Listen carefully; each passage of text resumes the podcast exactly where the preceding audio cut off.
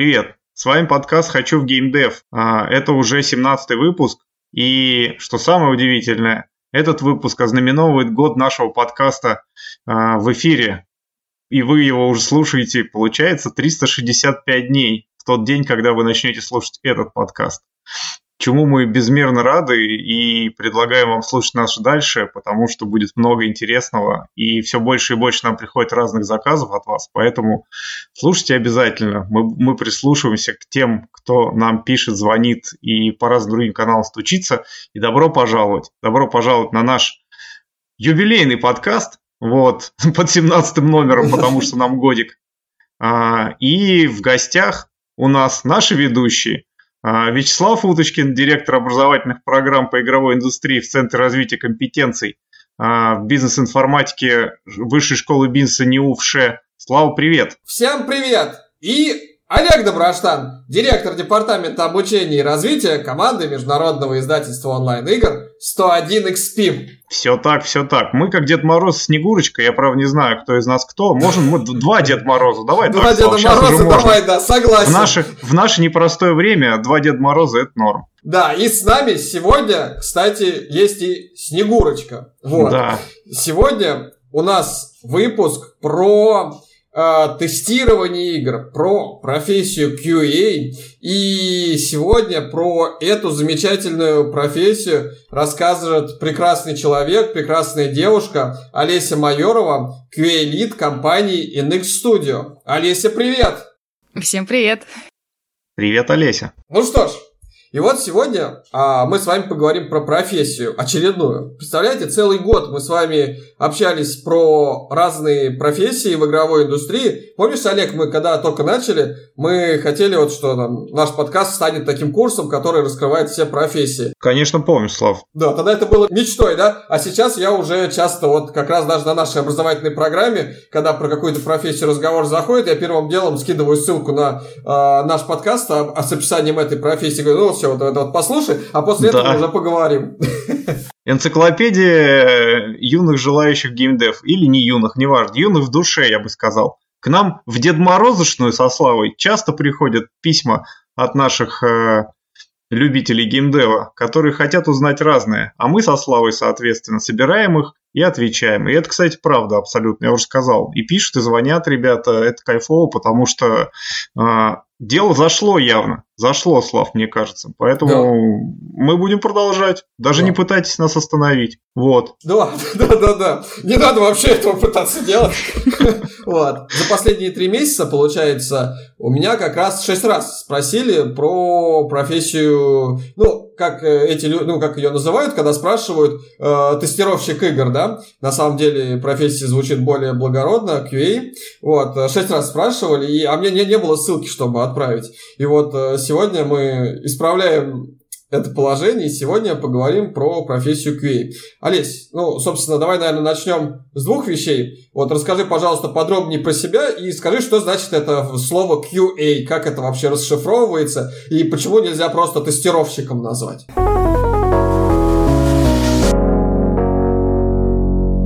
Ну, у нас... Начнем с того, что вообще-то можно, как бы. Нас, нас называют по-разному. уже легче нам стало, да. Да, да, да. Нас называют по-разному, и как бы и тестировщиками, и тестерами, и тостерами, как только нас не называют на самом деле. Вот. А, собственно, профессия классная, интересная. Это же та самая профессия, про которую все говорят, ого, ты целыми днями играешь в игры. Вот. А что рассказать про себя? Ну, как я 9 лет уже в тестировании. Собственно, начинала именно после завершения университета в тестировании и сейчас продолжаю. Вот, закончил технический вуз по специальности инженер-программист, но в программирование не пошла, потому что поняла, что, ну, это не мое. Программисты — это все таки люди такие, у них должен быть дар от Бога, как я считаю. Вот. А, собственно, когда приехала в Москву по завершению университета, у меня встал вопрос, Э, кем я хочу быть. Я начала шерстить всякие вакансии. Сначала хотела пойти э, секретарем и перекладывателем бумажек, потому что я не знала, в принципе, куда идти. Точнее, как, у меня в университете была на полставки должность системного администратора. Но когда я приехала в Москву и вывесила на HeadHunter вакансию, ну, резюме с вакансией системного администратора, а, и начала откликаться на какие-то вакансии, э, меня никто не хотел брать, потому что женщин-админов не бывает, и как бы все считали, что я не справлюсь. Вот, я начала думать дальше. А, и, собственно, уже практически собралась идти реальным помощником какого-то там руководителя. Но потом я увидела вакансию в компании Dreamy, э, тестировщика игр. Я поняла, что это то самое, что это мое, потому что в требованиях была любовь к играм, приветствовалось техническое образование и как бы какой-то аналитический склад ума. Ну, собственно, все, я попробовалась, и меня через две недельки взяли. С этого началось.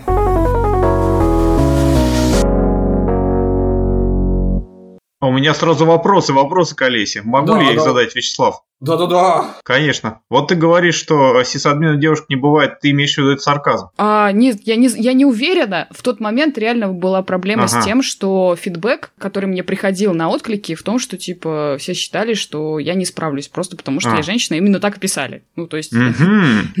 Как интересно. Просто в 101 XP, например, есть девушки-программисты. А, девушки-программисты это нормально, а вот почему-то с сисадминами вот какая-то сложность, потому что у нас, например, в компании тоже полно девушек-программистов, и это здорово, я считаю. Конечно. А я здесь админов девушек тоже видел. Я вот когда только пришел в Mail, ну там 12 лет приходил в Mail.ru mm-hmm. работать, там как раз, э, вот я помню, сисадмин, там как раз тоже девушка была. Mm-hmm. Ну вот, видите, вот у меня такая проблема была на старте. Так что, может, может быть, наоборот, девушек сисадминов больше, просто они все mm-hmm. стесняются.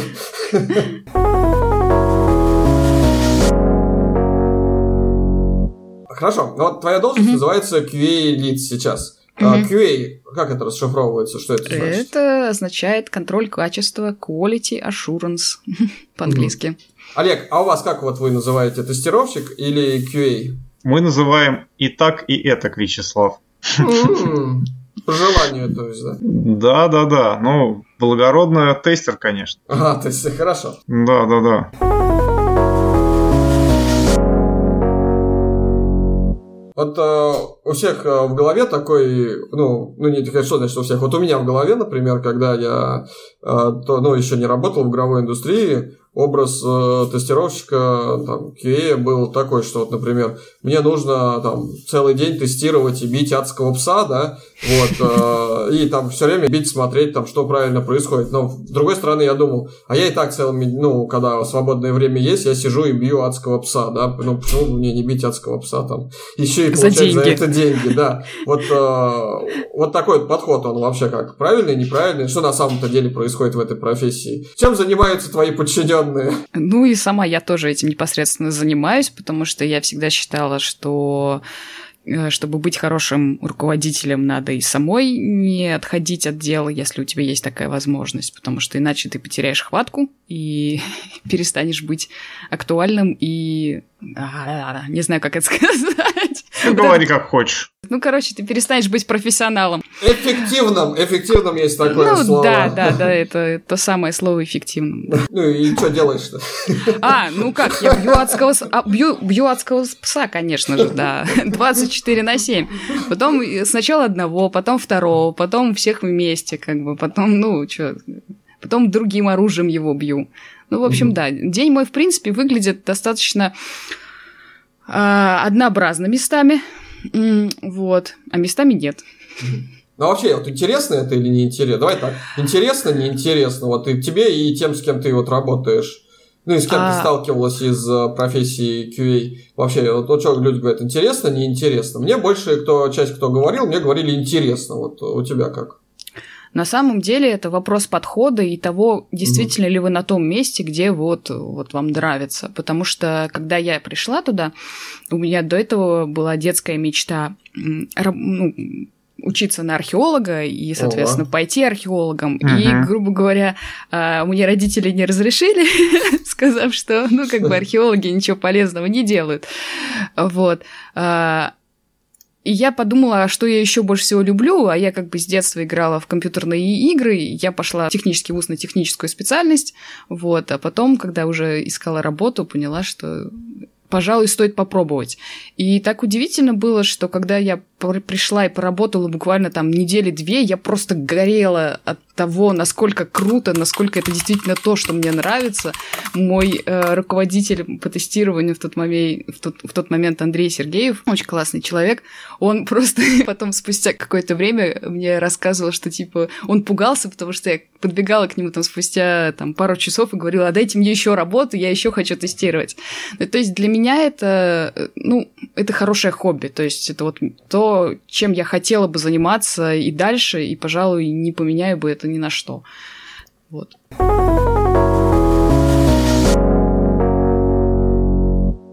Хорошо. А давай, ну, давай mm-hmm. поговорим прям про конкретные задачи, которые выполняются на этой профессии. Вот, ну, прям mm-hmm. вот представим себе, что э, я молодой тестировщик. Вот, я пришел в компанию. Первый, mm-hmm. ну, первый мой рабочий день. Ну, понятное дело, там, нас, ну, там настроил все внутренние там, процессы, жиру почитал, конференц почитал, внутренние инструкции почитал, welcome документы всякие. Mm-hmm. Вот, и все. Ну, и вот э, второй день тогда. Пора начинать работать. Вот в чем заключается Просто стандартный рабочий день молодого тестировщика игр.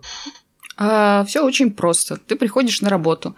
У тебя на работе есть либо, в зависимости от того, каким проектом ты работаешь, то есть я сейчас буду в основном говорить про мобилки, потому угу. что это непосредственно моя, собственно, сейчас стезя. А, вот. Ты приходишь на работу, у тебя есть парк а, девайсов, вот. У тебя есть какие-то определенные задачи. Угу. Например, протестировать а, тот или иной функционал, а, в какой-то игре. Например, новый мы добавили, там, я не знаю, клановые войны, скажем. Вот. Собственно, мы открываем задачку. Задачка у нас лежит в джире. Мы открываем задачку, внимательно читаем тестовую документацию.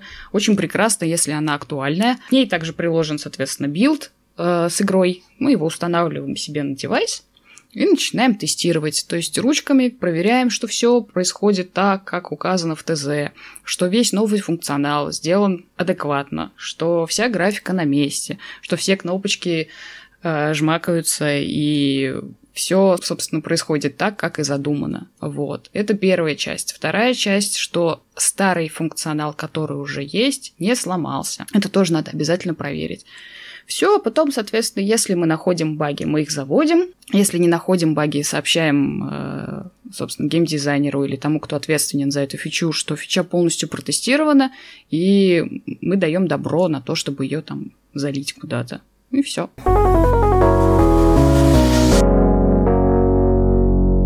А вот смотри, если открыть, э, ну, например, там Headhunter и вбить uh-huh. там вакансия Junior QA инженер, да, uh-huh. младший QA специалист, э, вакансия тестировщик игр, что мы видим? Вот пишут обязанности, и чаще всего пишут ручное тестирование, функциональное, регрессионное, исследовательское мобильных игр.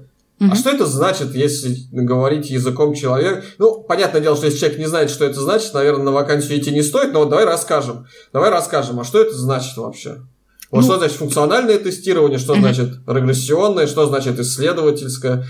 Бывает не ручное, там бывает еще какое-то. Бывает, бывает и не ну, ручное. что бывает, конечно. И будут ли звать человека на какие-то конкретные направления и сразу на все, а потом просто наделять его разными а, путями решений, ну, вопросов, которые надо делать. Так, хорошо, вопрос понятен. Начнем с того, что расскажем немножечко про тестирование. Да, на, самом, на самом деле видов тестирования просто неимоверное множество, и делятся они по разным принципам, видам и там, ну, короче, по много, по много чему еще, по разным признакам, скажем так.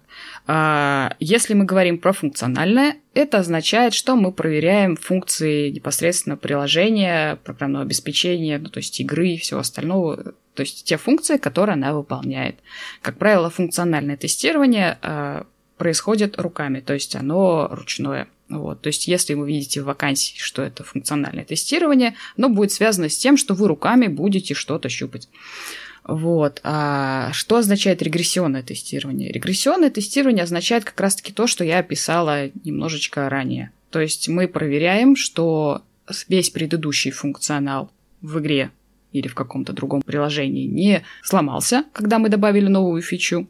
И, соответственно, отправляем это в дальнейшем там, на апдейт, в стор, там, на релиз куда-то еще. Вот. Есть еще, соответственно, нефункциональное тестирование. Нефункциональное тестирование, грубо говоря, не связано с тестированием функций приложения. Их тоже неимоверное множество. Это тестирование нагрузки, это тестирование, соответственно, производительности. Их прям реально очень, очень большое множество, я не буду перечислять. Если вы тонко сейчас намекаете на то, что есть еще автоматизированное тестирование, то да, то да, оно действительно есть. А, вот. А, что удивительно, я же последнее время, ну, тоже связано с тем, что ищу тестировщиков э, на свои там вакансии или там помогаю другим отделам искать их. И очень многие, когда приходят, вот они уже набрали какой-то опыт определенный, в функциональном тестировании. И когда ты их спрашиваешь, а куда бы ты хотел развиваться, они сразу говорят в автоматизацию. И такие и замирают. И я их спрашиваю, типа, а почему, ребят, ну вот в чем интерес? Ну, я считаю, что вот, ну, все об этом говорят, но почему-то нигде этого не делают, и я считаю, что это было бы здорово, наверное, для развития. Да, угу. вот. Для развития это вообще классная и замечательная штука, но, к сожалению, в рамках геймдева, именно если мы говорим о мобильных играх, которые постоянно меняются, и там у них как бы их начинка меняется, это довольно сложная штука, потому что, ну, тесты очень сложно писать. Для этого нужен отдельный человек, то есть, грубо говоря, тестировщик-функциональщик не может в себе одновременно совмещать и того, и того. Его надо переквалифицировать и выделять как отдельную единицу, чтобы он занимался только автотестами, чтобы он их писал, чтобы он их актуализировал. То есть для этого нужна большая техническая обученность, вот, э, и как бы, ну, то есть тебе нужно будет уже писать код. Ты уже такой немножечко наполовинку программист.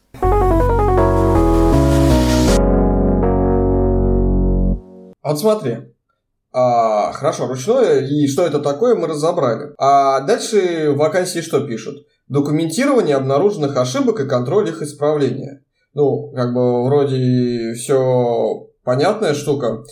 А с другой стороны, а что значит, а как вообще документируются эти ошибки? А как контролируется? Есть же наверняка какие-то системы, например, Жира, Confluence. Что это за система? Может, какие-то специальное программное обеспечение для тестирования? Как это вообще все происходит? Документирование ошибок и контроль этого, исправления? Технически все происходит так, что в компании обычно поднята какая-то система таск-трекера. Ну, то есть это система, в которой все заводят свои задачки, задачки там на, на создание арта, задачки на программистов, на геймдизайнеров, вот. Если брать какой-нибудь отдельный проект, опять же буду приводить пример э, своего проекта, вот мы решили сделать какую-то фичу. Мы для нее заводим отдельную задачку с определенным типом и говорим, что вот эта отдельная задачка, это у нас отдельная фича. В нее мы заводим под задачками, как бы задачки на каждого, кто будет заниматься этой фичой. То есть на геймдизайнеров, на программистов, на художников, если художники какие-то требуются для этой фичи. Вот. А потом эта фича разрабатывается. То есть назначается еще ответственный за эту фичу, как правило, это какой-то из геймдизайнеров, если это не техническая фича. Если техническая, то это программист. Вот. Собственно, задачка идет в работу, фича разрабатывается. После этого геймдизайнер проверяет, собственно, что фича сделана так, как описано в ТЗ. Вот. Потом, возможно, показывает ее продюсеру или ПМу для утверждения, что типа все сделано и всем все устраивает. После этого она падает в тестирование. Соответственно, когда мы берем это в тестирование, мы проверяем весь функционал, как я описала ранее. И если находим баги, то точно так же под задачками заводим баги на те или иные ошибки, которые мы нашли. То есть у нас как бы создается такая задача, в котором мы, у нас задача имеет название, задача имеет шаги воспроизведения. Это очень-очень важно, не забывайте, пожалуйста, об этом, потому что так будет очень просто ее локализовать, во-вторых, во-первых, а во-вторых, э, собственно, пофиксить обязательно прикладываем подтверждение того, что баг действительно есть. То есть, если это ошибка, которую можно показать графически, то прикладываем скриншот а, или записываем видео, если нам нужно поймать какой-то конкретный момент. Например, там неправильно проигрывается анимация, естественно, скриншот будет бесполезен, а видео нам очень сильно пригодится. Вот. Либо, если это какая-то техническая ошибка, то очень важно прислать логи. Вот. И тут мы подходим к тому, типа, какими тулзами мы пользуемся для того, чтобы сформировать правильный баг-репорт. Это скриншотеры, программы, которые, соответственно, делают скриншот экранов на девайсах, на компьютере. И это, собственно, те же самые записыватели видео. Как правило, это одни и те же скриншотеры, просто у них есть функция делать там видео или гифки, например. И обязательно программы для снятия логов. Это могут быть программы, которые уже встроены, грубо говоря, в саму игру. Ну, это всякие дебаг-панели, которые снимают логи или еще что-то. Или какие-то сторонние тулзы, которые помогают нам, собственно, посмотреть лог, сохранить его и приложить обязательно к баг-репорту. Ни в коем случае не прикладывайте скриншот лога баг-репорту. Программист вам за это ничего хорошего не скажет.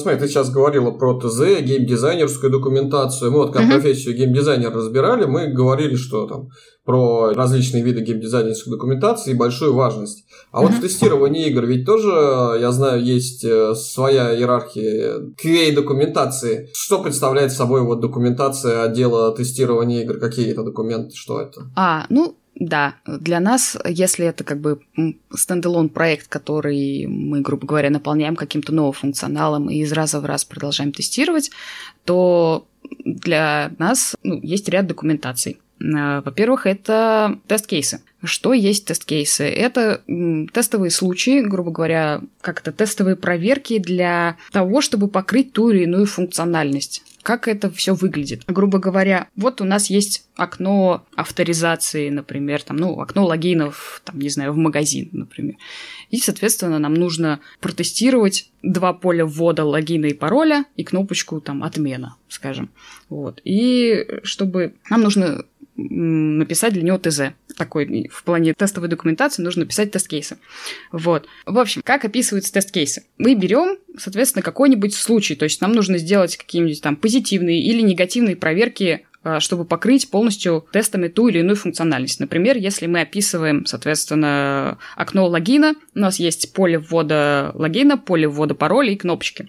Вот. Чтобы проверить поле ввода логина, мы описываем, допустим, первый кейс. Нам нужно ввести корректный логин и пароль и нажать кнопочку ОК. То есть мы сейчас проверяем случай, когда у нас происходит ввод корректного логина и пароля. Дальше, соответственно, в тест-кейсе есть название. То есть вот мы сейчас, я сейчас описала, что типа ввод корректного логина и пароля. Дальше в тест-кейсе мы описываем шаги, то есть что нам нужно сделать, чтобы, проверить, чтобы пройти этот тест-кейс.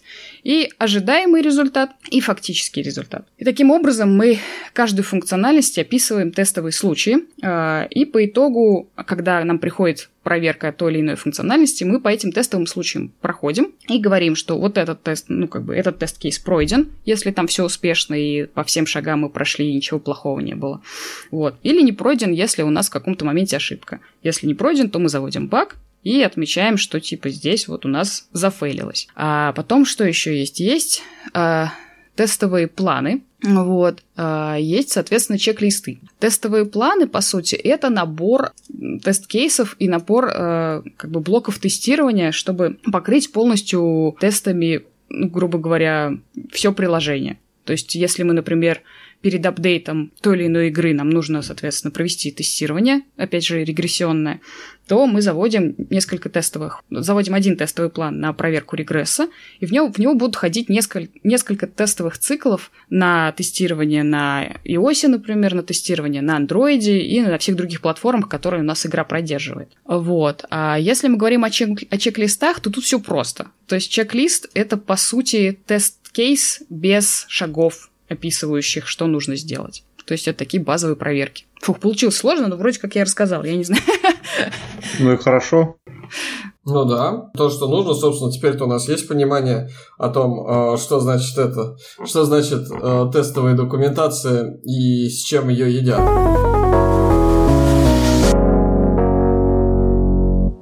Давай еще посмотрим. Угу. Например, вот у вас сейчас есть открытые вакансии есть. на тестировщика? Есть. А, давай, ну вот, а что, что требуется от этого человека? Давай, вот, вот, что требуется от человека, которого вы сейчас ищете? Давайте прямо вот на примере тестировщика, которого вы сейчас ищете. Что требуется?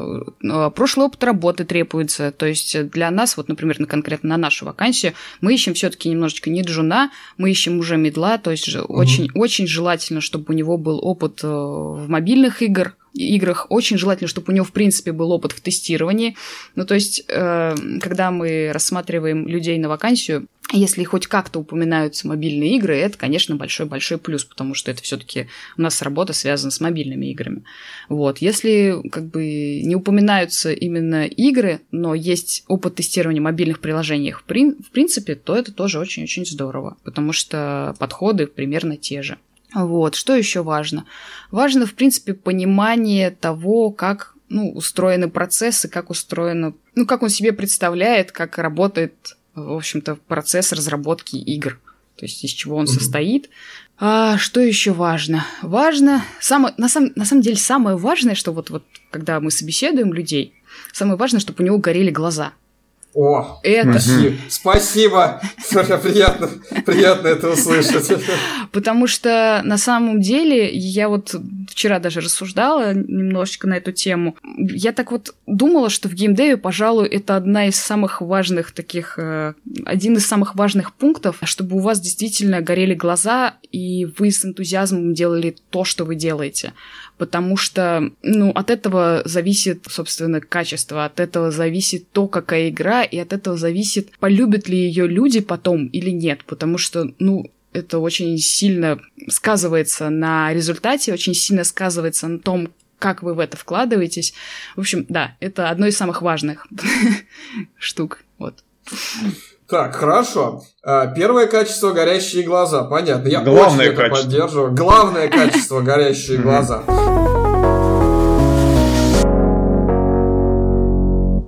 Давай вот все-таки э, рассмотрим, что ну вот тот, кто нас слушает, человек еще без опыта в игровой индустрии, хочет на джуниора. Глаза горят, как два просто уголька во тьме ночи. Скажи нам, Алися, а чего они у него могут потухнуть? Вот, не, не, не, а что еще, да, а что подумать, и что еще, что, что еще-то от него нужно? Ну вот он, вот он говорит, я вот понял, что я хочу работать э, тестировщиком. Mm-hmm. Что от меня нужно-то? Что мне делать? Вот, вот какие качества мне нужно сейчас в себе развить? Что вообще узнать, изучить, я не знаю. Вот, что мне сделать перед тем, что, что, чтобы стать тестировщиком игр в компании игровой? Вот с чего начинать? А, сейчас будет очень смешно, а, но все таки спрашивают тоже, как подготовиться к тестировщику игр. И я сейчас скажу банальную, возможно, вещь, но на самом деле много играть.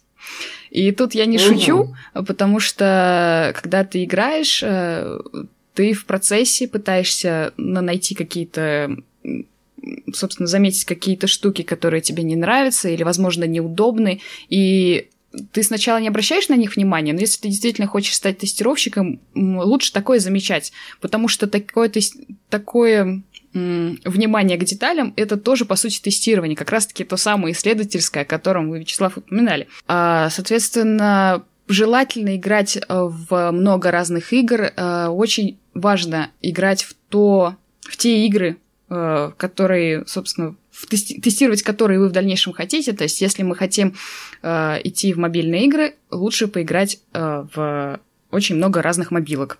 А, желательно разных жанров. Желательно тех, которые в App Store сейчас находятся в топ-гроссинге. Вот. А, и обязательно поиграть в игры компании. Это тоже очень-очень важно, потому что людей, а, на самом деле, HR очень сильно смущает, когда люди приходят на собеседование и как бы они сами же откликаются на вакансию, их спрашивают, а вы знаете что-нибудь о нашей компании? И они такие, нет. Ты знаешь, Олесь, я могу сказать, что HR очень смущает, когда человек знает, а, когда человек приходит и говорит, что я очень хочу вашу компанию, много ага. о ней знаю, ага. а, очень люблю, а вот потом следует же вопрос, а во что из игр нашей компании ты играл, и он говорит... Во что? Не, он говорит, ну вот в эту же вот игру, где э, всадники рубят бабочек. Ты такой, окей. Ну, да, это тоже, так, это да, это другая крайность на самом деле. Ну, в общем, на собеседовании важно не врать. Если ты не играл, так и говори, что не играл, и компании ничего не знаешь. Да, но... Тебя не возьмут, но не врал. Но не так сложно, на самом деле, сыграть в топ-3 там игр, да, компании, да, в которые да. ты Перед идешь. собеседованием, да, собственно, смысл-то, да, какой? Просто готовиться нужно к собеседованию в компанию. Да, да.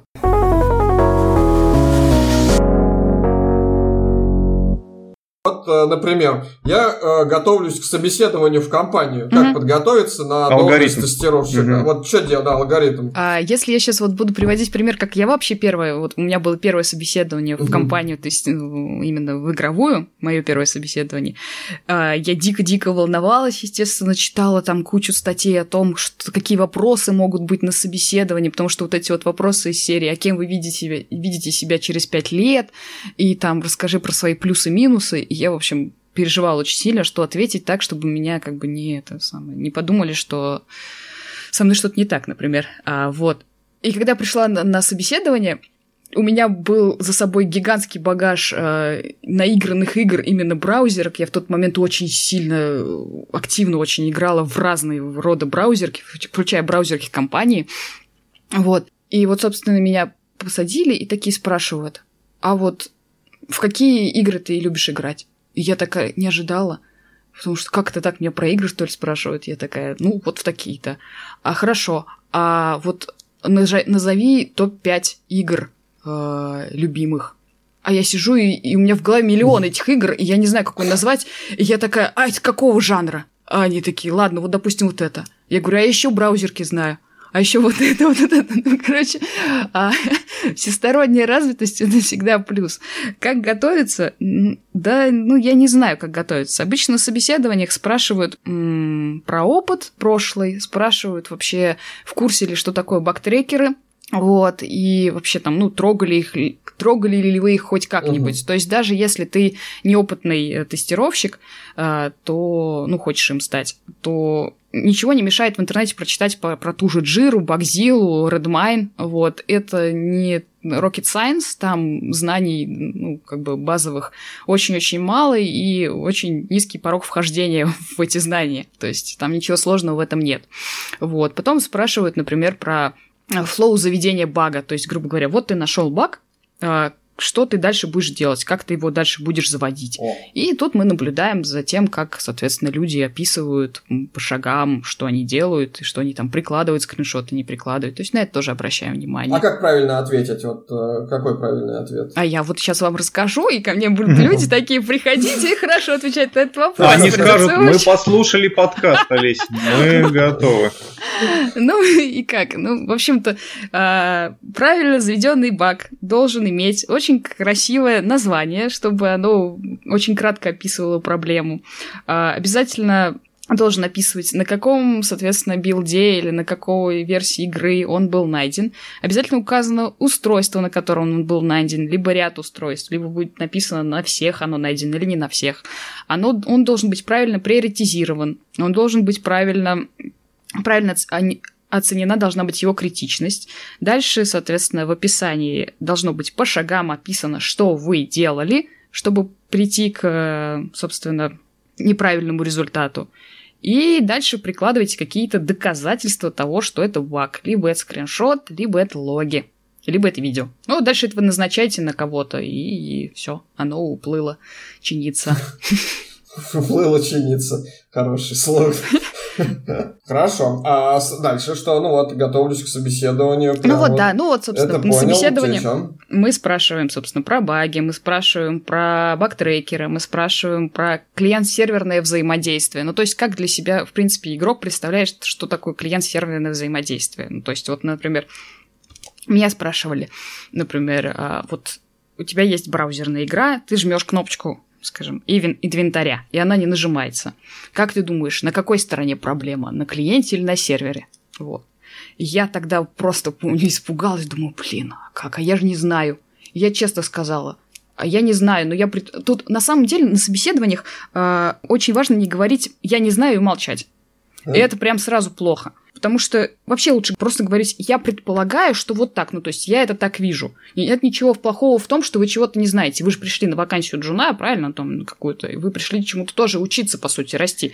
Вот. И вот вы говорите, как вы видите, это будет гораздо правильнее, чем если вы промолчите и скажете, что не знаю, и все. И я помню, я тогда тоже начала описывать, что типа, если вот рассматривать вот так, то, возможно, клиентская, а если вот так, то, возможно, серверная. И это тоже, в общем-то, в принципе, хорошо. Это тоже ответ на вопрос. Дальше э, задается на собеседовании задачки всякие, например, задачку чаще всего на логику. Задаются, э, там, допустим, из, там, из ящика сколько-то носков вынимаем, в общем, какие-то черные, какие-то красные, ну, в общем, вот эти вот все задачки. Но это чаще да. всего задачки на геймдизайнера. Ну, тестировщиков угу. спраш- спрашивают, но гораздо реже. А самые популярные а, задачки у тестировщиков — это измерить там высоту здания, кидая барометр, я помню, это, в общем, это просто жесть какая-то. И что-нибудь протестировать. А, вот. Чаще всего там, не знаю, все сидят, там крутят ручку в руках и вот, протестируй мне ручку. Это как, знаете, как вот в фильме там «Продай мне ручку». Вот тут ее протестируют. Вот, а, собственно, тестируем ручки, тестируем все что угодно. А Еще некоторые чары любят э, вводить в ступор кандидатов и задавать просто какие-то вопросы, от которых ты вскрываешься. Например, вопрос был, ты вот вроде отвечаешь там про вот какие-то там про ручку, ты тестируешь уже в процессе все дела, и тут HR такой, а почему люки круглые? Что, еще задают такие вопросы до сих пор? Да! Да? Да. И ты такой, господи, зачем вообще это задавать? Естественно, ну, как бы многие, ну, не многие, а некоторые чары считают, что таким образом они проверяют стрессоустойчивость. Но, но мне кажется, что это просто издевательство над кандидатом, честно говоря. Вот. И, да, для меня был шок, конечно, в, в свое, в свое время, что этот вопрос меня шокировал. Ну, благо я знала ответ, вот, но это да, это было очень, очень интересно. Но вообще, вообще для чего, в принципе, мы, э, какие задачки мы задаем и для чего нам это важно? Э, как правило, мы не даем тестовое задание, чтобы человек писал его дома. О, а, да, а, потому что для меня важно понимать, как человек в принципе думает процессе, как он находится в процессе вот тестирования. Поэтому задачи я задаю ему прямо на собеседование. То есть мы сначала его там расспрашиваем про прошлый опыт, про там мобилки, то есть так успокаиваем его немножечко, вот, а потом, собственно, рассказываем, что сейчас будут задачки, вот, и я очень люблю задавать им очень классную задачку про тестирование лифта. Вот, я говорю, что вот у нас есть лифт, вот у нас есть неограниченное количество кирпичей, а, протестируй мне, пожалуйста, лифт с кирпичами и без, чтобы завтра полностью отдать его в эксплуатацию или сказать, что он непригоден.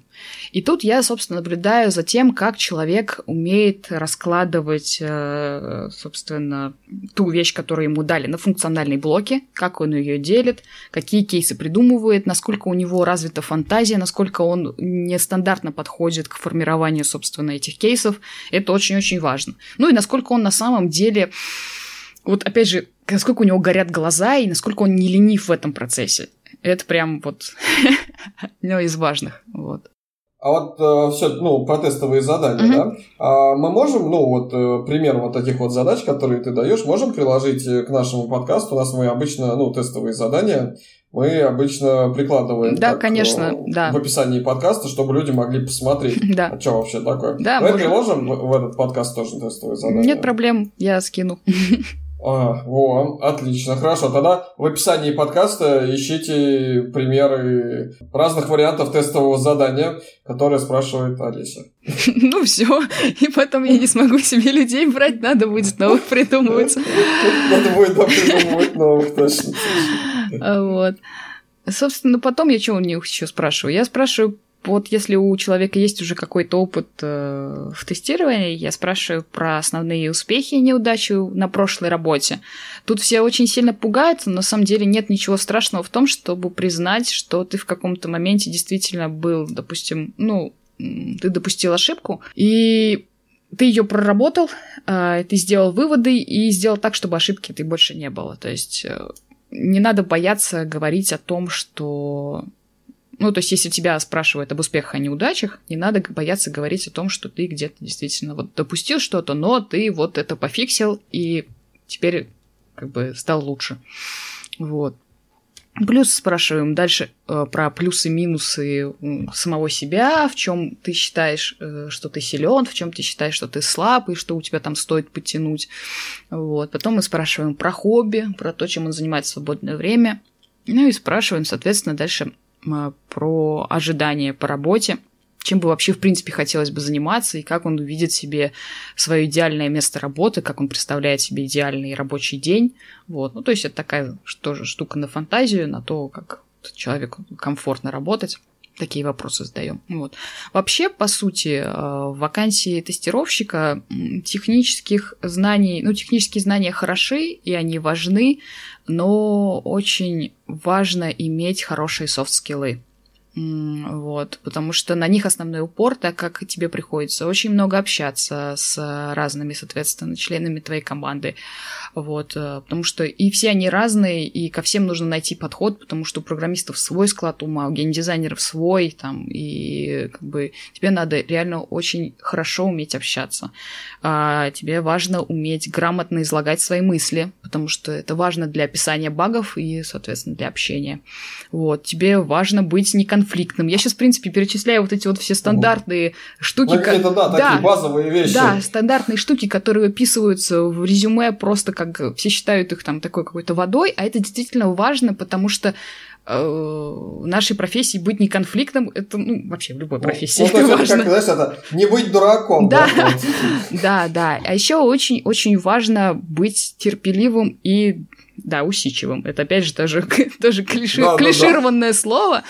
Ну, наверное, вот. тут вообще особенно важно Особенно важно. Усидчивым. Особенно важно. Очень важно быть въедливым, потому что ты многое можешь упускать. И вот то терпение, что ты изо дня в день делаешь одни и те же штуки и не сгораешь от этого, э, это, собственно, один из таких непростых навыков, но он очень полезный.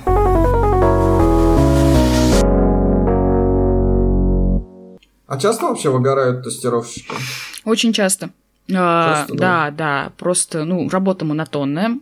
Угу. Работа связана с определенным а, как бы бустом стресса.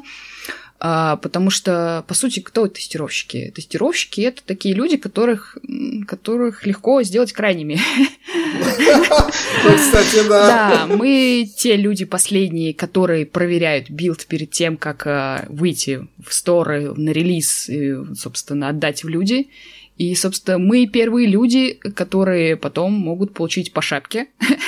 Не, пер... виноват маркетинг всегда, нет, если что. Нет, нет, никакой маркетинг. Первые люди, которые получают по шапке, если мы нашли крит на релизе. Вот. вот. И, собственно, да, тут нужно быть э, реально очень каким-то еще стрессоустойчивым, и надо уметь прорабатывать ошибки и идти дальше. Ну, то есть э, учиться делать выводы из них, э, стереть соломку в тех местах, где ты, соответственно, в прошлый раз профокапился. И, собственно, расти над собой. Угу. Ну а как не выгорать-то? Вот, ты знаешь, я вот слышал, угу. что в некоторых компаниях руководители прям, особенно сейчас, угу. когда и стресса так много, да, в такой угу. ситуации, и работают многие из дома, правильно? Вы, кстати, как из дома работаете? Да, из дома работаем ну, вот, из дома работаете, а некоторые вообще у пар, ну, горящими же глазами ты берешь uh-huh, людей, правильно? Uh-huh, uh-huh. Значит, это они работают днем и вечером, и ночью тоже, потом поспят и опять работают. Uh-huh. Вот э, я, я слышал, некоторые прям по чатикам ходят и выгоняют да. людей там да. отдыхать, гулять и все такое. Им, вот именно так, здесь? именно так. Очень-очень важно отдыхать, потому что есть люди, которые действительно прям искренне любят свою работу, прям вот вообще. И я сама себя по рукам бью, когда я нет-нет, и вроде 10 часов вечера меня уже там быть не должно, но я же переживаю, мне же надо зайти в рабочий чатик. И я в итоге еще час где-нибудь сижу и там с кем-нибудь общаюсь, хотя не должна была этого делать, и, в общем-то, проблема совсем э, не срочная не критичная, но я же не могу, мне же надо помочь человеку, мне же надо ответить. В общем, такие штуки лучше не допускать. Это как раз-таки приводит к выгоранию. Вот, э, надо отдыхать. Очень, очень прям хорошо, желательно, э, собственно, так как работа монотонная, желательно, чтобы ваш отдых не был связан с, с, с тем, чем, да, с тем, чем вы занимаетесь. Ну, либо связан с играми такими, что вот вы от них удовольствие получаете, чтобы вы максимально отвлекались от работы. Это очень-очень важно. Поэтому, например, вот для меня а, собственно, чтобы не выгореть и чтобы как-то более-менее прийти в норму, мне важно а, идти и отдыхать, то есть уходить в отпуск. И желательно, чтобы я там куда-нибудь уехала, даже если это недалеко, просто чтобы вот я сменила обстановку и перестала думать о работе. И желательно, чтобы это было две недели, потому что первую неделю я все еще думаю. Где-то к концу этой первой недели мне уже как бы проходит вот этот вот дебаф, и всю следующую неделю я отдыхаю. Вот. А потом я с полными такими силами возвращаюсь на работу.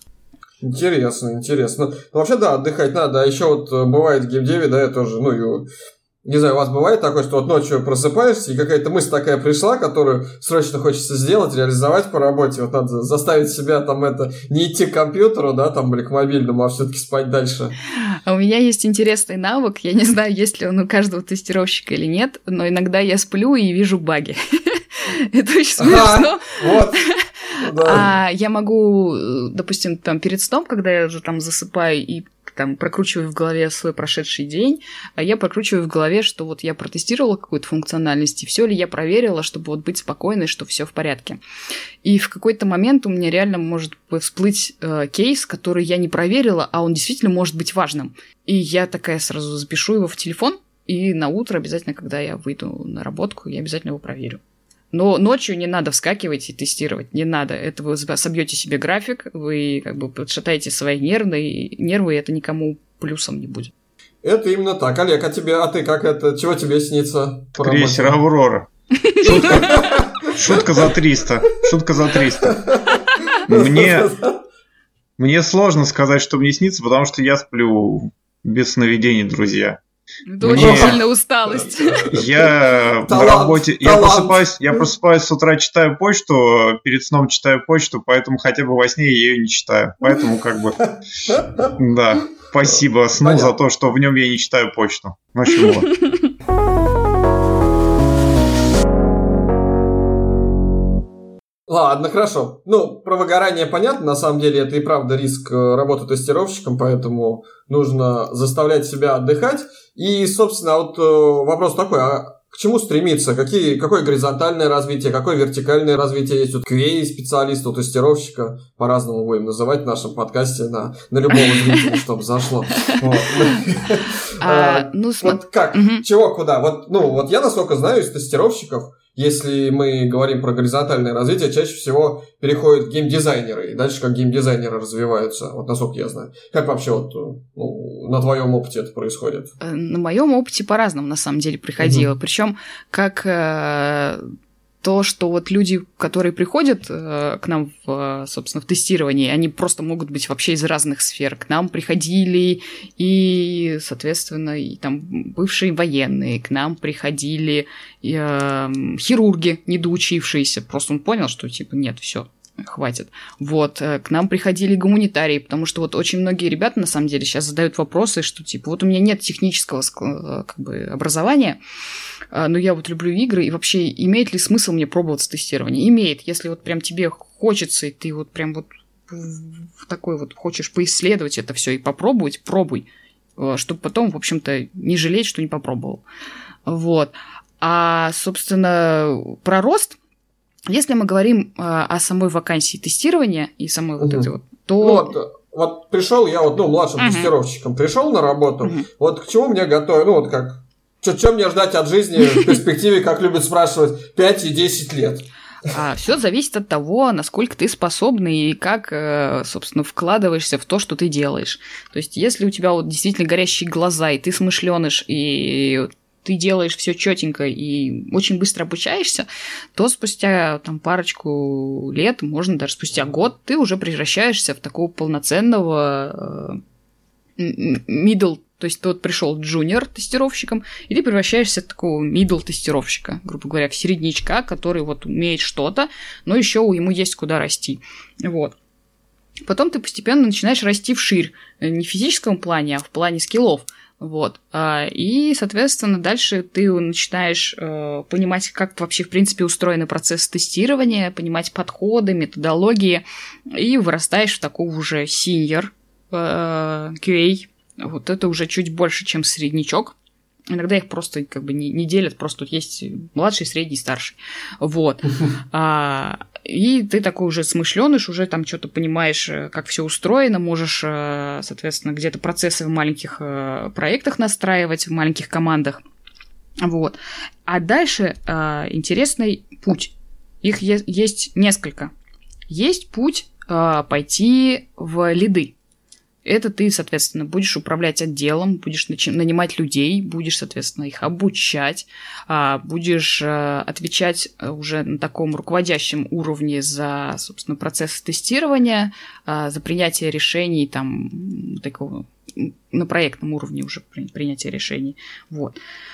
Либо, если ты не хочешь управлять людьми, бывают такие действительно, они говорят, я не хочу работать с людьми, я хочу продолжать, собственно, заниматься именно вот своей механической работой, я люблю вот прям продолжать щупать игры и все остальное. Собственно, и лиду, в принципе, никто этого не запрещает, просто ему не до этого становится в какой-то момент, так как он какие-то организационные штуки решает, руководящие, и у него все меньше и меньше становится времени на тестирование. Так вот, если человек хочет, соответственно, не хочет идти в лиды, то он может расти в эксперта по тестированию. То есть он, к нему будут обращаться как так называемому гуру, и он будет, э, соответственно, рассказывать про то, как правильно что-либо делать уже в масштабах компании, там, помогать другим проектам тоже формировать их флоу тестирования, там, налаживать их процессы. Вот. Ну, вот он просто не будет руководить. А если мы говорим, что мы вообще не хотим тестировать, что вот я вырос, я хочу расти дальше, и вот прям не нравится мне тестирование. Я считаю, что это, соответственно, профессия, с которой, ну, короче, стартовая профессия, дальше я планировал идти вообще там куда угодно, то с этой профессией действительно можно идти куда угодно. Важно, чтобы человек э, имел навыки той профессии, куда он собирается идти. То есть с нашей вакансии уходили и в геймдизайнеры, и в программисты. Чаще всего геймдизайнеры уходят. Вот. И там в комьюнити-менеджеры. Все зависит от того, какие у тебя скиллы есть и куда ты хочешь. Я считаю, что нельзя человека ограничивать в его желаниях, если он хочет расти, пусть растет. Но он же может расти и внутри профессии. Да, и это очень-очень важный момент, потому что на самом деле я очень много слышала мнений о том, что все считают, что профессия тестировщика это такая нишевая маленькая профессия, в которую приходят э, и для того, чтобы вырасти куда-то дальше. А, то есть они ее используют как так называемый джампер для, для профессии мечты. Вот.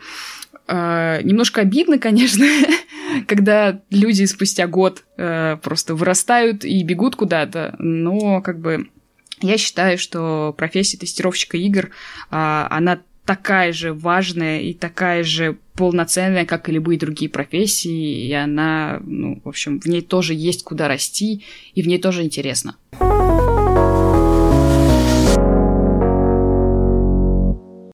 В чем? Это вот мой следующий вопрос. В чем а, как оставить этот вот огонек в глазах? От чего он остается в тестировщиках, если вы сами говорите со Славой, пока я молчал, о том, что, о том, что э, и нудные бесконечные тесты, и одно и то же, и собачек в подвале дубинкой убиваешь, убиваешь, они все не убиваются. Делаешь, делаешь, и делаешь, делаешь, а все то же и то же. А, а в чем, а в чем кайф? Тут важно, чтобы человек сам, вот, собственно, нашел для себя кайф вот именно этой профессии.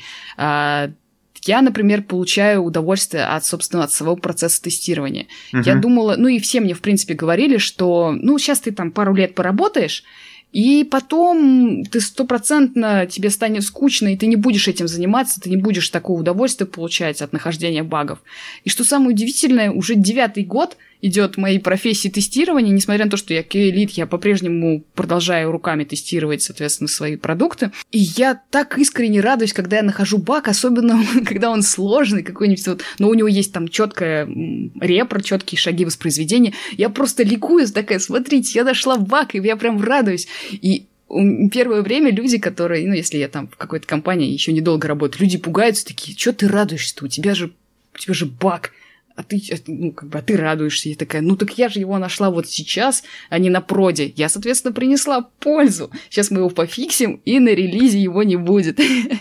Собственно, вот это вот то, за счет чего я живу, и за счет вот, э, вот этого вот горения от э, того, что мне нравится. То есть я реально получаю удовольствие от процесса нахождения бага, от процесса тестирования, я чувствую себя таким детективом или вот тем uh-huh. самым археологом, которым я мечтала быть. То есть мне нравится исследовать, и мне нравится этот процесс. То есть это профессия, наверное, для тех, кто любит прям вот э, как это, дотошность, это прекрасное слово, скрупулезность, э, кто любит находить, ну вот, короче, а, такой детектив немножко, да? Да, да. И угу. причем очень важно для тестировщика уже с опытом, то есть если он долго на проекте, очень важно к нему обращаются к такому хранителю знаний. Потому Мгм. что, по сути, он знает все. Он перечитал всю Мгм. документацию.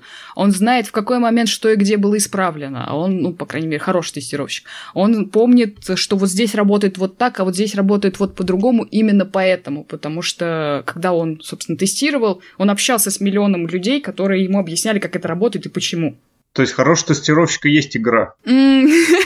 Да, это хорошо звучит. Да, именно так. А, Вот. Потому что, ну, реально к тебе спустя какое-то время, когда ты много на проекте, к тебе обращаются за советами, тебе обращаются к, ну, со всякими вопросами, э, типа, Олеся, а вот ты помнишь, как вот мы вот, вот ту штуку делали, а ты не, не можешь э, подсказать, а вот мы сделали так, почему? Почему именно так было реализовано? И вот я начинаю вспоминать в своей памяти, потому что это еще на самом деле очень хорошо помогает в поисках дальнейших багов, потому что мы знаем, что, например, э, вот сделали новую функциональность, и она затронула случайно другую. И ты, когда тестируешь одно, потом начинаешь тестировать другое, ты в голове прокручиваешь, а что было в тестировании той фичи, там же наверняка были проблемы, ты их вспоминаешь и такой, «М, а я посмотрю-ка вот еще вот это лишний раз, потому что я помню, что там вот раньше было такое узкое место, дайте-ка я погляжу. То есть очень важно помнить э, прошлый опыт, он очень важен. Мгм. И никогда-никогда прям не было позывов свалить куда-нибудь в другое место. А если были, то почему оставалось? Никогда, честно говоря, не было позывов. Очень много меня звали в геймдизайн, потому что, ну, Мгм. типа, Олесь, ну ты же разбираешься, вот ты же много фичей пощупала, у тебя есть какое-то экспертное мнение, там, то есть э, ты можешь э, советовать, как лучше сделать ту или иную штуку, и ты действительно можешь спустя какое-то какое время к тестировщикам правда прислушиваются. Если раньше их там, ну, действительно, раньше их воспринимали как такие, ну, таких манки-джоберов, это как Мгм. бы обезьяны, которые сидят и просто кнопки нажимают, то сейчас э, к их мнению действительно стали прислушиваться, и как бы хороший а, опытный тестировщик это просто незаменимая такая единица, незаменимый как бы, э, специалист, который очень-очень важен для компании и для проекта Как-то в целом. Я проведу вас по задворкам Нью-Йорка, и вы увидите эту жизнь по-настоящему, да? Ну, типа, да. Причем он может провести как по задворкам, так и, собственно, по самым злачным местам и по центральной красивой аллее. Да, ну я говорю, что вы, можете, я знаю весь этот город целиком, вы увидите его таким, да. Какой он есть. Да, да. В этом действительно Мгм. что-то есть. Понятно.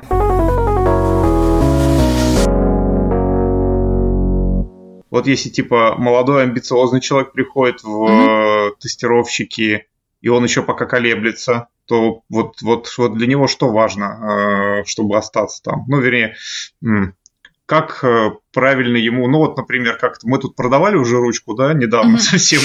А вот как ты продашь да, человеку вот эту профессию? То есть почему вот, вот типа вот он пришел, и он такой, ну, на самом деле, я пришел там тестировщиком, но я хочу быть а, кем там, you name it, как говорится.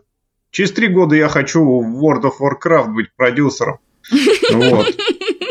Ты смеешься от радости, потому что ты знаешь, что это вполне возможно. Я понимаю, да, окей. Вот, и да, даже через два. А, ну, вот, ну вот ты, вот, вот ты ему как, э, как ты ему, продай ты ему этот карандаш, вот людям, которые нас слушают. Ребята, ребята, ребята, Олеся сейчас вам расскажет, почему важно прийти в эту профессию, а еще важнее остаться в ней. А, Мы ее допрашивали уже по этому поводу, а сейчас она расскажет вам, а не нам. Вот это вот, конечно, такой каверзный вопрос на самом деле.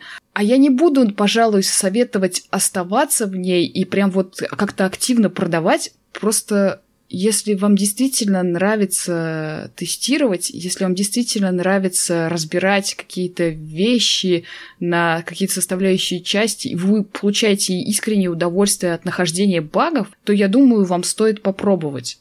А, но как бы удерживать людей, если они действительно куда-то хотят расти дальше, это неправильно, потому что, потому что они действительно хотят расти, а так я их буду удерживать, и, и они загрустят, потому что им хочется двигаться дальше, а надо тестировать. И, соответственно, все мы так, тогда- конечно. да. Тут скорее да. Про того, кто вот пришел, и он пока еще, да, вот, вот как бы не то, что его задержать любой ценой, а скорее про то, что как почему Вдохновить человеку чем? хотелось. Ага. Ну, я могу показать на собственном опыте, а, как здорово тестировать. То есть я ему дам обучу его всему, чего, что я знаю, обучу всем подходам к тестированию, собственно, расскажу, как здорово тестировать на разных устройствах, как здорово тестировать там на, нагрузку, как здорово тестировать, как здорово снимать логи. То есть я расскажу о процессе тестирования, потому что, ну, как я его вижу и как вот как вот у меня от сердца, как я вот люблю вот это вот делать, я так и опишу это ему. И, соответственно, дальше я буду его тупо направлять,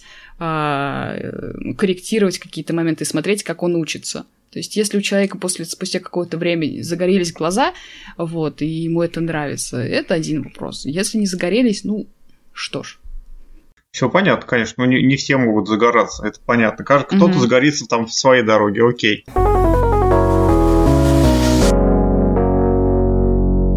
Mm-hmm. А, ну а вообще какой вот минимальный срок работы тестером, чтобы действительно опериться, понять, что а, ты как бы все, все познал, да, ну как минимум на среднеремесленном уровне и двигаться дальше, чтобы не прыгать, скажем так, просто потому что ты хочешь. А, по собственному опыту могу сказать, но это на самом деле у разных людей по-разному. То есть uh-huh. все зависит ну, от средний. того, как, uh-huh. как ты обучаешься. То есть есть люди медлительные, uh-huh. они, у них просто помедленнее все это складывается в голове. Uh-huh. А по моему опыту я, соответственно, раз в год когда на своем старте меняла работу. Меняла не uh-huh. потому, что вот я, соответственно, такая, типа, безрассудная, а я понимала, что вот здесь у меня сейчас потолок, а вот там вот можно научиться немножечко вширь чему-то еще. Вот. Угу. Я сначала, собственно, была тестировщиком браузерных приложений, потом меня позвали на мобильный, я такая, о, это способ вот здесь вырасти. Я как бы пошла вот там, скиллов покачала, проработала там год, тоже поняла, что я, в принципе, достигла потолка именно в знаниях, а не в должности, вот. А, и пошла расти, расти куда-то еще. Очень классной школой жизни для меня была компания Game Insight. Угу потому что когда я туда пришла, нас было 18 тестировщиков э, вот в основном головном офисе, и к нам, собственно, стекались все проекты со всех, со всех студий, и нам все их нужно было как-то прорабатывать и тестировать. Веселое времечко. Да, да, да. И это очень реально крутая школа жизни, потому что ты за короткое время а, должен обучиться очень многим скиллам техническим, очень много, собственно, знать, очень много держать в голове, и ты привыкаешь к ритму вот этого конвейера, когда ты работаешь, у тебя в день может там по 8 проектов через тебя пройти, и ты в каждом должен помнить что где было, что нужно сделать, и, собственно, еще как бы выдать качественный результат. И это прям был очень-очень крутой ритм, и вот оно меня очень сильно бустануло. Угу. Но да, но там, конечно, тяжеловато работать, потому что ну, нагрузка там очень большая. Вот. А после этого я ушла на руководящую как раз-таки должность в компании, в которой только-только-то создавались, начали создаваться игры. И когда я туда пришла, у меня какой-то такой был информационный вакуум, я сидела, смотрела по сторонам, потому что после Game Insight я привыкла, я пришла в первый день, начала там что-то собирать, раскладывать, тут уже процессы настроила, тут тест-кейсы написала, и такая, а проект-то где? Они такие, а мы еще его пишем. Я говорю, а тестировать мне что? А, ну, ну ты там вот сделай, там тест-план составь, чек-листы вот тут напиши, вот тут тест-кейсы распиши. И я такая, а, окей, окей, за два часа я там, значит, писала, и так, а дальше что? И, ну, ну, мы еще разрабатываем. И, в общем, для меня был реально шок а, перейти с того ритма на более такой другой ритм, скажем. Вот. А, но да, я там очень многому научилась. Окей, окей, окей.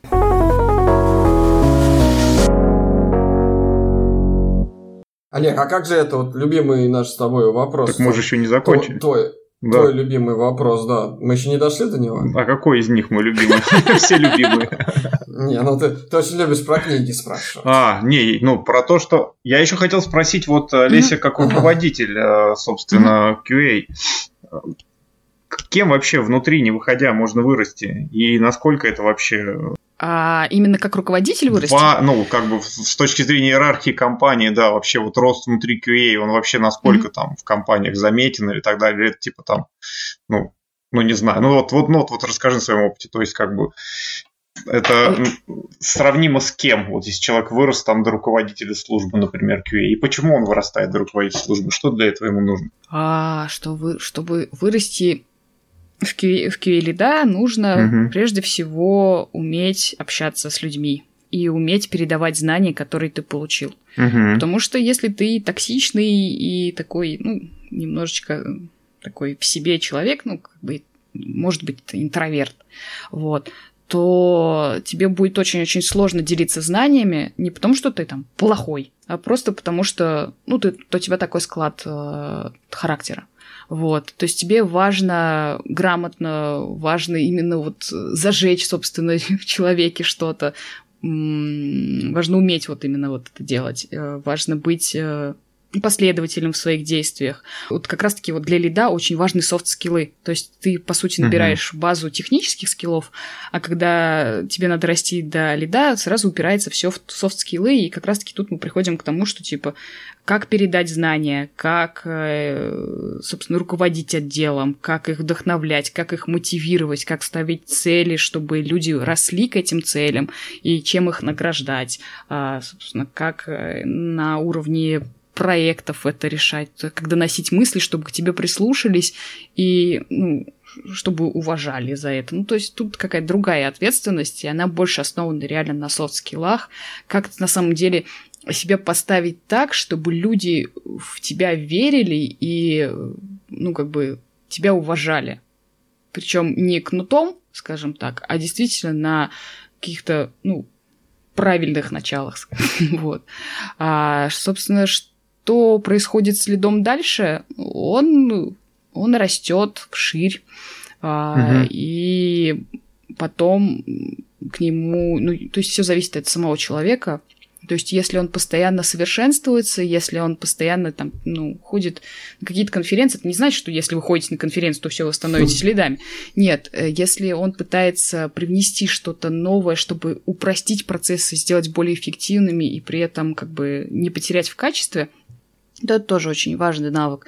То есть э, дальше ты превращаешь такого, вот опять же, я как рассказывал, что есть отдельная сфера экспертов. QA-лиды тоже могут являться экспертами, то есть тебя начинают там приглашать на собеседование другие проекты, ты помогаешь подбирать им людей, ты начинаешь, э, собственно, делиться опытом уже не на уровне проекта, а на уровне компании, ты начинаешь обучать новичков, совсем, которые не знают, собственно, про тестирование на уровне компаний, на уровне, не знаю, каких-то других образовательных учреждений. Вот. А, тебя там спрашивают совета. Ну, не знаю. ну, короче, с тобой начинают советоваться, ты превращаешься в такого мудрого мастера йоду, который говорит что-то непонятными фразами.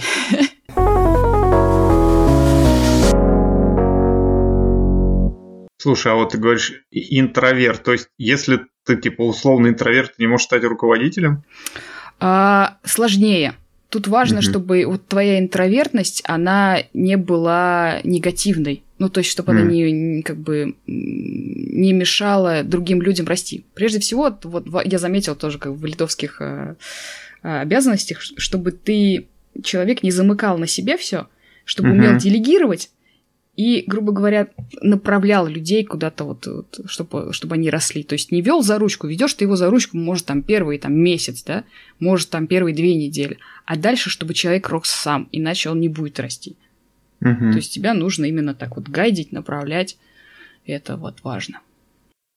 Окей, ну то есть на самом деле скорее не интроверт, экстраверт, а в целом умение вот того, что ты говорила, это в принципе зависит, наверное, не столько от экстра... Э, интроверсии, экстраверсии, сколько от желания там, да, а, даже несмотря на то, что ты, возможно, интровертивен, но все равно ты можешь своим каким-то стилем делиться и так далее, и так далее. Uh-huh, uh-huh. Тут, тут, тут важно, да, да. важно как бы не вкладывать в понятие интровертности негативность. То есть, если uh-huh. люди, люди вот интровертные uh-huh. и негативны ко всем, и вот не хотят ни с кем общаться, то ему, ну, сложно стать лидом. А если uh-huh. он интровертен просто по каким-то своим качествам, но при этом он как бы общается спокойно, то почему бы и нет? Угу, окей, хорошо.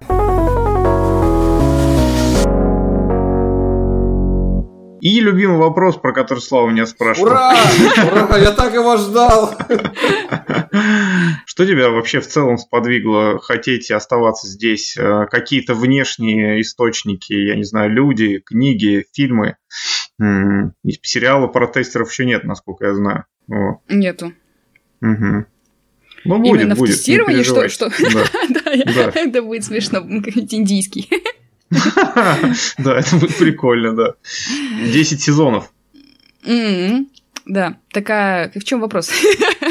Что тебя вдохновило э, прийти и остаться в этой профессии с точки зрения книг, возможно, сериалов? Э, не обязательно, я имею в виду напрямую связанных, да, но именно тебя, вот, вот именно тебя именно здесь, что вот ты вот уже 9 лет, а, наверняка есть какие-то там произведения искусства или маскульта, которые тебе близки и которые ты в процессе работы, может, вспоминаешь, может, оперирующими. Знаешь, есть люди, которые там увязывают свою э, текущую работу условно со Звездными войнами, да, и там назначают всем роли, там, не знаю, Йоды, э, Чубаки и так далее. Вот. Угу, может, угу. у тебя тоже что-то похожее есть. Ну, я непосредственно, скажем так, пришла я в тестирование не по книгам и не по сериалам, я пришла, uh-huh. потому что я игры люблю. Ну, то есть uh-huh. вот так получилось, это вот все, это вот моя жизнь, uh-huh. я, собственно, тестирую на работе, э, выключаю, соответственно, комп, сажусь за плойку, играю на плойке. Единственная моя проблема в том, что э, я, к сожалению, как бы не хотела оставить работу на работе, но моя профдеформация, она и на жизни складывается, потому что у меня ломаются очень часто вещи, просто, хотя я не хочу, чтобы они ломались, но они ломаются. Угу. Вот. На, на, на играх говоришь, а вот давай, какая любимая игра? Как на, а то спрашиваешь других на собеседовании. Ух, а какой жанр? Да, три, а, три ничего себе, у тебя еще три любимых жанра, а внутри них по одной любимой игре. Ух, сейчас, да. Хорошо. А на мобилках или на, не на мобилках? Любые. Так, хорошо, но если рассматривать игры вот типа Game of the Year, мои вот пожизненные, то я очень люблю Bioshock Infinite, и, собственно, всю, собственно, антологию вот этого биошока, потому что, Ой, да. потому что она нереально шикарная, и меня безумно поразило, насколько проработан сюжет, и насколько связано, и зациклено, и закончено в итоге оказалось это произведение. Вот. А, потом, что еще? Конечно же, Ведьмак, а, третий, меня mm-hmm. поразило, насколько продуман каждый квест и насколько, ну, то есть он не нишевый, насколько он не пустой. Это не как вот в линейке там идешь и 30 волков бьешь, а вот просто они действительно все сюжетные, они где-то у тебя глубоко в сердце отзываются. Вот, и из последних, во что я играла, это «Призрак Цусимы», и эта игра меня очень сильно поразила, потому как передан, э, собственно, сюжет, потому как сделано, ну, продуманы каждые мельчайшие подробности и анимации, как вот он бежит по полю и трогает пшеничку, как он там гладит лисичек, ну, это все девочковые милые моменты. На самом деле меня поразило, как как вот действительно э, здорово сделан сюжет, как классно описана как бы, часть истории Японии и достаточно реалистично, но при этом тебе в меру сложно, в меру интересно. Ну, по сути, все его называют Ведьмаком про Японию. Вот, mm-hmm. но немножечко другой. Так, это топ-3, да? Можно 5. Можно, давай, конечно, давай, конечно. А, вот, э, конечно же, это World of Warcraft, который я играла на протяжении большого времени. Сейчас у меня перерыв, потому что мне немножечко не до этого.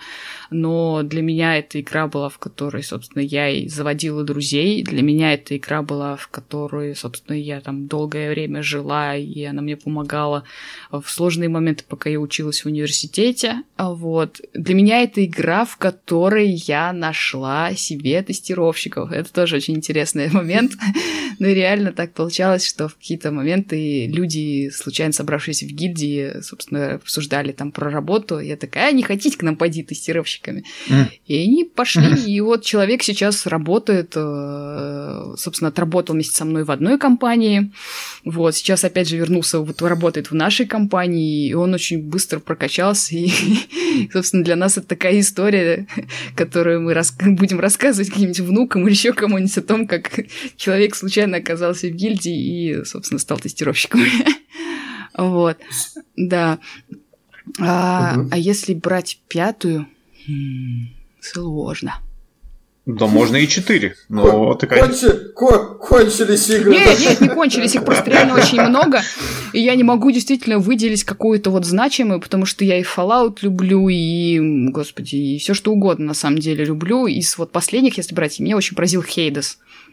О, Хейтс, у меня, да. у меня в плане стоит в него поиграть. Я посмотрел, сколько он наград взял. Да, да. И что это такая угу. жирная индюшатина, угу. и надо срочно у нее играть. Да, она такая, ну, короче, она очень продуманная индюшатина. Это создатели транзистора, соответственно, Бестиона. Сейчас рекламочка такая непонятная угу. была. Вот, она мне поразила тем, что э, она немножко похожа на Дьяблу, но при этом она не Дьябла, и там нереально сделано круто саундтрек, нереальная графика, очень классный сюжет и подход к механикам именно вот, что ты каждый раз заново начинаешь что-то, но при этом растешь и продвигаешься. Почему-то это немножко похоже на тестирование, на самом деле. Ты просто одно и то же делаешь, но ты растешь. Я вот сейчас поняла, у меня какой-то инсайт случился, что да, действительно это похоже на нашу профессию, вот, наверное, поэтому я это и люблю. Ну, конечно. Мы не зря. Мы же тут, мы со Славой, мы тут как терапевты выступаем. Мы да, всегда вот делаем так, что люди уходят с инсайтами, да. Ну, Терапия российского геймдева. А еще это про как раз про игры и почему они понравились. Вот то, что ты сейчас рассказывал, очень напомнило. Сейчас наш э, э, преподаватель эм, продуктовой документации в играх Анатолий Шестов, он как раз э, сделал пост и там небольшое не исследование, mm-hmm. а там опрос «Золотой фонд геймдева», типа людям из геймдева, почему какая игра понравилась и почему mm-hmm. что там в ней для себя нового открыли, и собрал это в единую статью у себя в блоге. Mm-hmm. Я вот а, ну, скинул, и в описании подкаста можно почитать, да. э, что, что, что, что людям из геймдева в каких играх вот так вот привлекает. Вот, э, интересная, интересная тема, как сейчас обсудили. Ну и, конечно же, я забыла совсем упомянуть, а Death Stranding в этом плане, он, конечно, просто врвет вообще все шаблоны. Я... Мне его подарили в прошлом году на день рождения. Я села в него играть, и где-то полчаса я не могла понять, а что происходит а почему я не могу в это играть, и, и, и что вообще? То есть человек, который, там, не знаю, долгое время уже живет в Москве, привык к этому быстрому ритму, где тебе надо uh-huh. бежать, что-то делать, срочно решать, вот так вот все скорее бегом, и когда ты привык играть в такие игры, в которых э, все завязано на реакцию, где тебе нужно увернуться, то есть один прогиб, и ты погиб, uh-huh. вот. А тут ты такой бежишь, и тебе так нет, и наказывают. Вот ты упал, потерял груз, нет, не торопись. И у меня реально в тот момент вот тоже случился инсайт, просто до мурашек – я сидела и в шоке была от того, что игра учит совершенно другому. Что она просто настолько переворачивает у тебя внутри вот все, вот весь подход к играм, к тому, как ты играешь, и у тебя акцент смещается на другие вещи, и, ну, блин, Кадзима действительно гений в этом плане, потому что это что-то новое, и оно действительно цепляет вот именно таким подходом. Угу. То есть на том, что Кадзима гений, наш подкаст постепенно подходит к концу, правильно?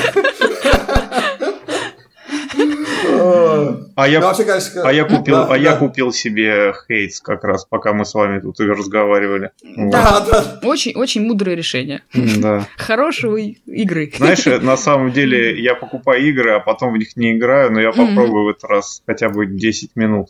Да. О, ставьте, вот. ставьте плюс, да? да? А, кто тоже покупает игры и в них не играет. Ну, да, я, игр... я Death Stranding, я, между прочим, вот mm-hmm. согласен я когда его включил, начал играть, и когда заиграла музыка первая песня, mm-hmm. я там прям чуть не расплакался. Mm-hmm. Реально, она была так круто вмонтирована в геймплей. Да, она в нужный момент идет прям вообще Да, да, да. Потому что она одна у всех. Э, эта песня... Господи, дай бог памяти. Ладно, не помню, скажу mm-hmm. потом как-нибудь. Mm-hmm. Не здесь уже. Mm-hmm. Вот. Ну, она удивительная, да. То есть да. по подходу. У него, в принципе, все вот серия МГС тоже удивительная. Она необычная, опять Это же. моя любимая как... серия игровая, в да, принципе. вот, вот, да. То есть я удивлялась тому, как вот, вот МГС 5, он просто нереально. Все его почему-то не особо любят, но он действительно крутой. Don't вот. be so serious песня. А, да, да. Да, да, да. Вот. вот. А, ну, то есть я поражаюсь тому, как нестандартно подходит к механикам, собственно, Кадзимы, и как он это все представляет людям.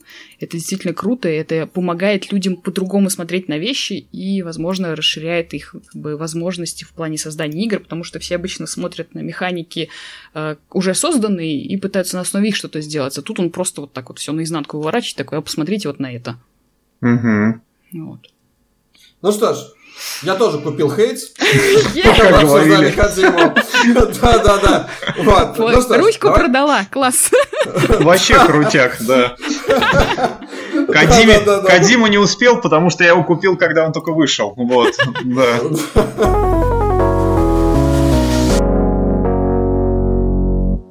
Ну что ж, давайте немного резюмируем mm-hmm. тогда. А, получается что? А, получается, профессия тестировщик это хороший трамплин, которого можно развиваться и в направлении вертикальном, э, становясь все более и более крутым QA-специалистом, QA-лидом, очень востребованная профессия сейчас, так и горизонтально, идя в различные другие сферы, например, в геймдизайнера.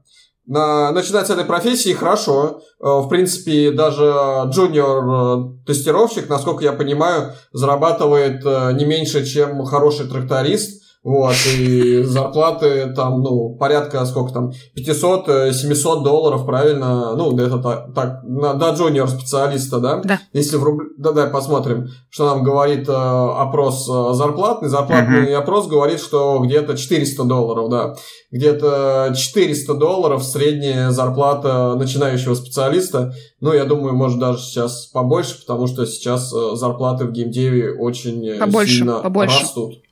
Побольше. Да. да сколько, сколько, сколько примерно, ну, если в рублях говорить, давай в рублях, сколько примерно в, рублях, в рублях зарплата начинающего специалиста? А, сейчас все приходит к подходу, что, типа, в зависимости от того, насколько он скилловый, то есть зарплата mm-hmm. не прописывается по мере способностей, вот, сколько он хочет и, как бы, сколько мы можем дать, но стартовая, mm-hmm. стартовая 35, вот, идет. Ну вот, да, да, 35, 40, 50, ну нормально, mm-hmm. нормально. То есть с этого можно начинать да. и дальше расти, расти и расти. А, в описании подкаста есть э, пример тестового задания. Вот, можно посмотреть, э, что вас э, спросят на собеседовании или с чем помогут позаниматься. Очень важно важнейшая часть это горящие глаза.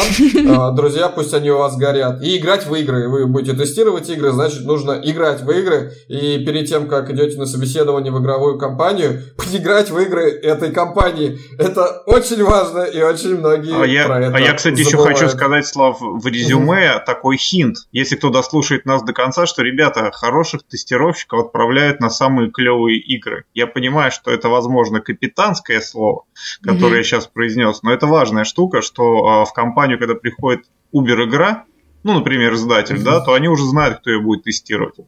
Вот. И это важная штука. Вот. Да. В общем, вот так вот. Все, да. все так, ну, все так. В общем, профессия, профессия классная. А давай, Олесь, что-нибудь пожелаешь, ну, точнее, ты что-нибудь пожелаешь э, начинающим специалистам, которые сейчас еще не в геймдеве, но планируют начать свой путь и начать свой путь э, с тестирования игр. Вот. Ну, давайте им пожелаем учиться у тебя. Вот э, Олеся будет у нас э, преподавать на программе менеджмент игровых проектов. Приходите к нам учиться у Олеси. Вот. Э, это правильно. Давай еще что-нибудь ты пожелаешь. Ну, я скажу им прежде всего ничего не бояться не бояться ошибок, потому что не ошибается тот, кто ничего не делает, а верить в то, что вы делаете. Ну и сказать, что да, если, в общем-то, в детстве вы мечтали стать археологом или восхищались дедуктивными методами выдающихся детективов, то в тестировании вам наверняка должно понравиться. А, научитесь получать удовольствие от процесса, наберитесь терпения и постоянно совершенствуйтесь. Это на самом деле одно большое увлекательное приключение, в котором потребуется многое замечать, мыслить нестандартно, не терять самообладание и всегда помнить о прошлом опыте. Ой, спасибо, спасибо большое, Олеся. Я думаю, можно в комментариях еще теперь в комментариях к подкасту мы будем очень рады, если вы нас поздравите, что нам уже год. Нам будет очень приятно. И напишите, что в связи с этим вы бы хотели в следующих выпусках услышать. Она... Да, да, да, как, какие еще профессии хотели бы услышать, конечно. Да, да, да. Мы, если что, и сами придумаем. А ближайший, ну, следующий выпуск у нас будет 30 декабря, в преддверии Нового года. Придется, придется одеться обсуждать... в красные шапочки, да, Слава, я так понимаю? Э, в полностью красные шапочки.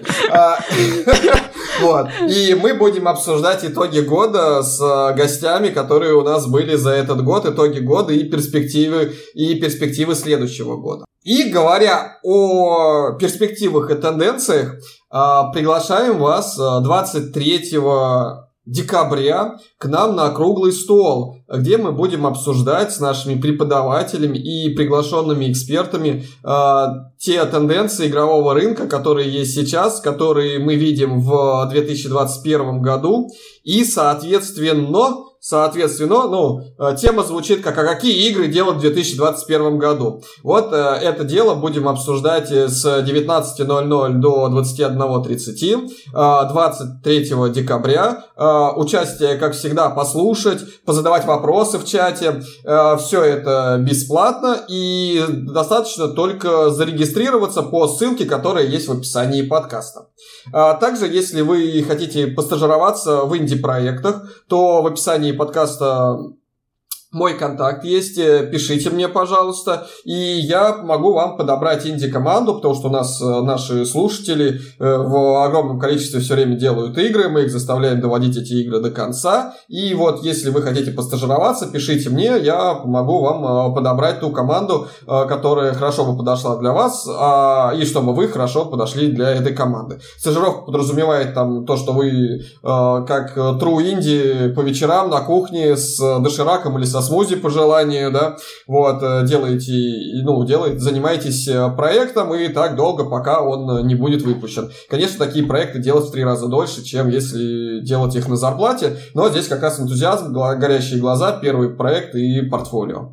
А, вот, ну что ж, на этой радостной ноте мы, наверное, заканчиваем наш сегодняшний выпуск. А, спасибо большое Олесе за то, что пришла, а, завела нам новогоднее настроение, а, продала нам профессию тестировщика и игру Хейтс, в которую мы сейчас после подкаста сядем играть сразу после записи. Да я уже начал. Шучу, шучу, конечно.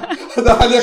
Олег, что ты замолчал? А я уже начал. Да, нет. Вот. И, конечно же, конечно же, с наш юбилейный выпуск, э, годовой, годовой наш сегодняшний выпуск. Это не значит, что мы заканчиваем, это значит, что мы продолжаем, будем развиваться. Год, два, пять, десять лет мы будем все профессии разбирать, пока каждую а потом, профессию потом пойдем по кругу, они новые появятся, это бесконечно. Да, новые же будут проявляться профессии. Будем разбирать уже там специалистов по искусственному интеллекту в играх и так далее и тому подобное. Потом, Олег, через 10 лет мы вообще с тобой будем приглашать искусственный интеллект с нами Он нас будет приглашать. Он нас будет приглашать, да, пообщаться. Вот. Слава, ну скажи честно, у нас с тобой сегодня годовщина. Да, надо отметить. Ой, Что ж, да. и пока мы, да, пока мы идем отмечать, подписывайтесь обязательно на подкаст, на канал на YouTube, э, ставьте лайки, пишите в комментариях, нам это все очень приятно. Спасибо всем большое. И всем до встречи в Олеся, преддверии спасибо тебе большое. Года. Спасибо большое, Было что очень позвали. приятно тебя послушать. Да. Спасибо. Спасибо вам. Да. Пока. Всем пока. Пока, пока, пока. Хотите в геймдев, хотите в геймдев. Всем пока.